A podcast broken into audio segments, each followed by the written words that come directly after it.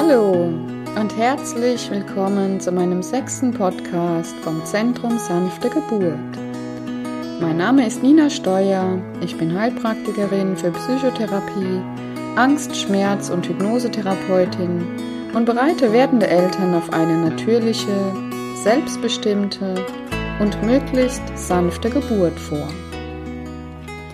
Heute geht es um ein richtig mächtiges Organ, nämlich die Gebärmutter. Es gibt kein anderes Organ, das sich nur annähernd mit ihr vergleichen ließe. Hätten Männer ein solches Organ, würden sie damit sicherlich angeben. Das sollten wir Frauen auch tun. Die Geburt, so wie sie eine Frau erfährt, ist quasi der Mount Everest unter den Körperfunktionen. Und bevor wir es nicht selbst erlebt haben, können wir uns kaum vorstellen, dass etwas so Riesiges durch eine so kleine Körperöffnung passen soll. Doch es passiert jeden Tag. Die Gebärmutter ist ein sehr starker Muskel und verändert ihre Größe in der Schwangerschaft um das Dreißigfache. Am Ende der Schwangerschaft hat sie die Ausmaße einer Wassermelone erreicht. Bei einer Mehrlingsschwangerschaft sogar noch größer. Dieser Muskel ist so stark, dass er die circa sieben Kilo, die das Baby, die Plazenta und das Fruchtwasser zusammenwiegen, halten kann. Und bei Mehrlingsschwangerschaften natürlich noch mehr. Das ist eine unglaubliche Leistung. Und obwohl nicht sofort klar ist, wie das Ganze so genau funktioniert, werden wir uns erstmal ein paar Grundlagen anschauen. Fangen wir einmal mit der Fruchtblase an. Die Fruchtblase ist ein fast durchsichtiger, mit salziger Flüssigkeit gefüllter Beutel, in der sich das Baby und die Nabelschnur befindet. Die Nabelschnur führt zur Plazenta, ein wunderbares Organ, das einerseits mit dem Nabel des Babys und andererseits mit der Gebärmutterwand verbunden ist. Die Plazenta wird auch Mutterkuchen genannt, weil sie das Baby buchstäblich ernährt. Die Plazenta übernimmt aber nicht nur die Ernährung an sich, sondern übernimmt auch die Arbeit der Lungen des Babys, seines Verdauungssystems, seiner Leber, seiner Ausscheidungsorgane und den beiden Herzkammern, die während seines Lebens im Mutterleib größtenteils noch nicht funktionieren. Dann hätten wir den Gebärmutterhals. Dieser wird auch Cervix genannt. Den Gebärmutterhals kannst du dir als eine flaschenhalsförmige und ringförmige Öffnung am unteren Ende der Gebärmutter vorstellen. Dieser Muskelstrang ist sehr kräftig und hält die Gebärmutter fest verschlossen, bis die Wehen einsetzen.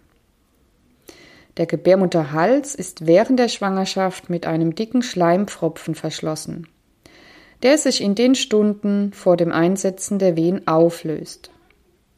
Wenn sich dieser Schleimpfropfen löst, ist dies ein Zeichen dafür, dass bald die Wehen einsetzen werden.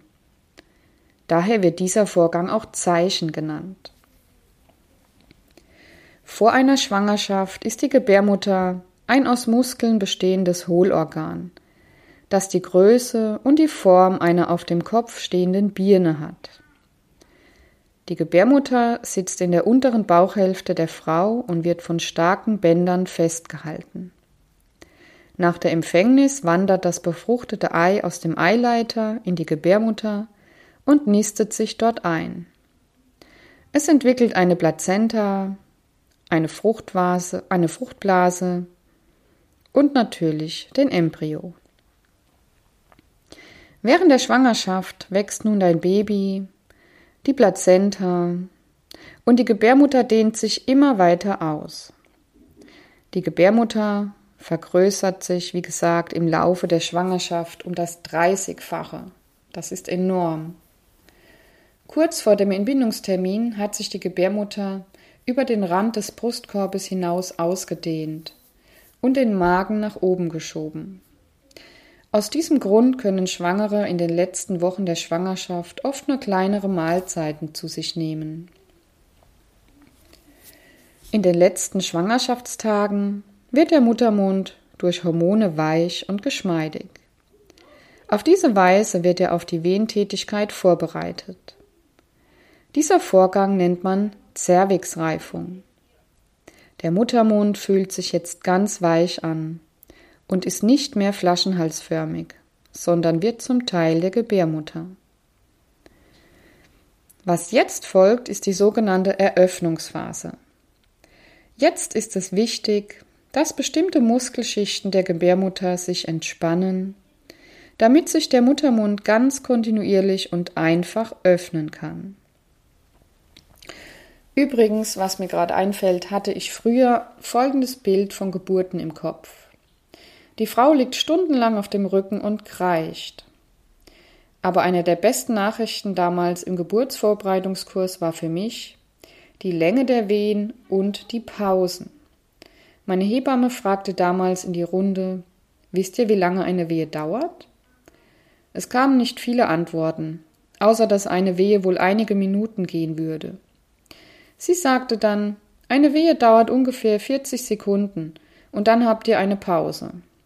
Ich dachte nur für mich, hat sie gerade Sekunden gesagt? Sie hat Sekunden gesagt. Das war für mich wirklich sehr motivierend zu hören. Diese Sekunden bekomme ich nämlich irgendwie rum, dachte ich mir. Egal wie, aber die bekomme ich rum. Und dann eine Wehenpause. Genial. Ich betone noch einmal das Wort Pause. Die Ruhephasen zwischen den Wehen sind wirklich ganz wunderbare Eigenschaften von Wehen. Diese Pausen geben Gelegenheiten zum Entspannen, diese gewonnene Entspannung mit in die nächste Wehe zu nehmen. Ist der Muttermund dann vollständig geöffnet, geht es in die Geburtsphase über.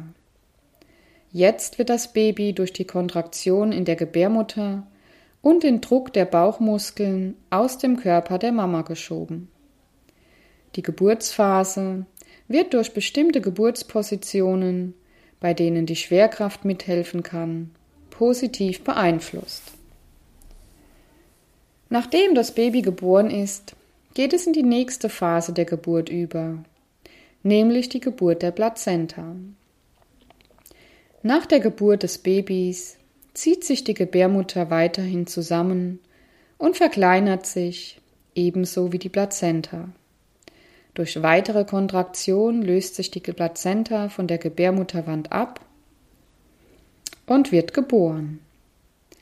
Mit weiteren Wehen wird die Plazenta dann quasi ausgestoßen.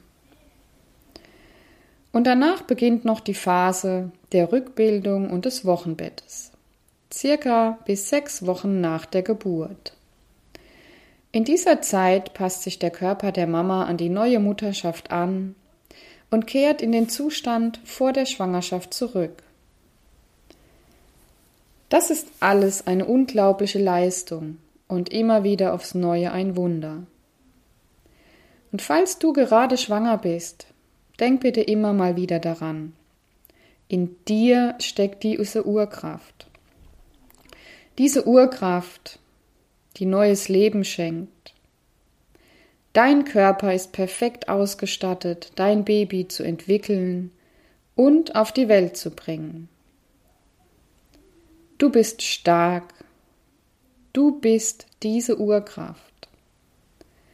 Mach dir dies immer wieder bewusst und sei stolz darauf. Und nun bedanke ich mich fürs Zuhören. Bis zum nächsten Mal. Deine Nina.